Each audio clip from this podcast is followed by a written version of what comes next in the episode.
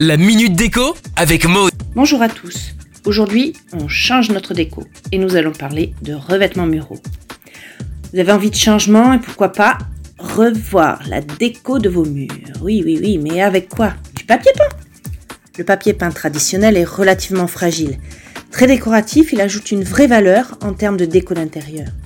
Il faut aussi choisir euh, la couleur, le motif, la pose avec ou sans raccord.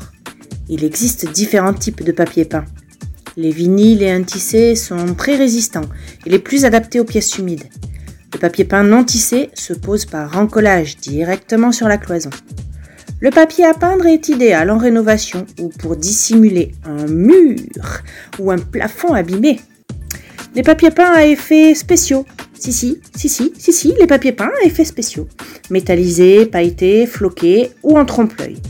Ils attirent le regard et jouent le style show-off.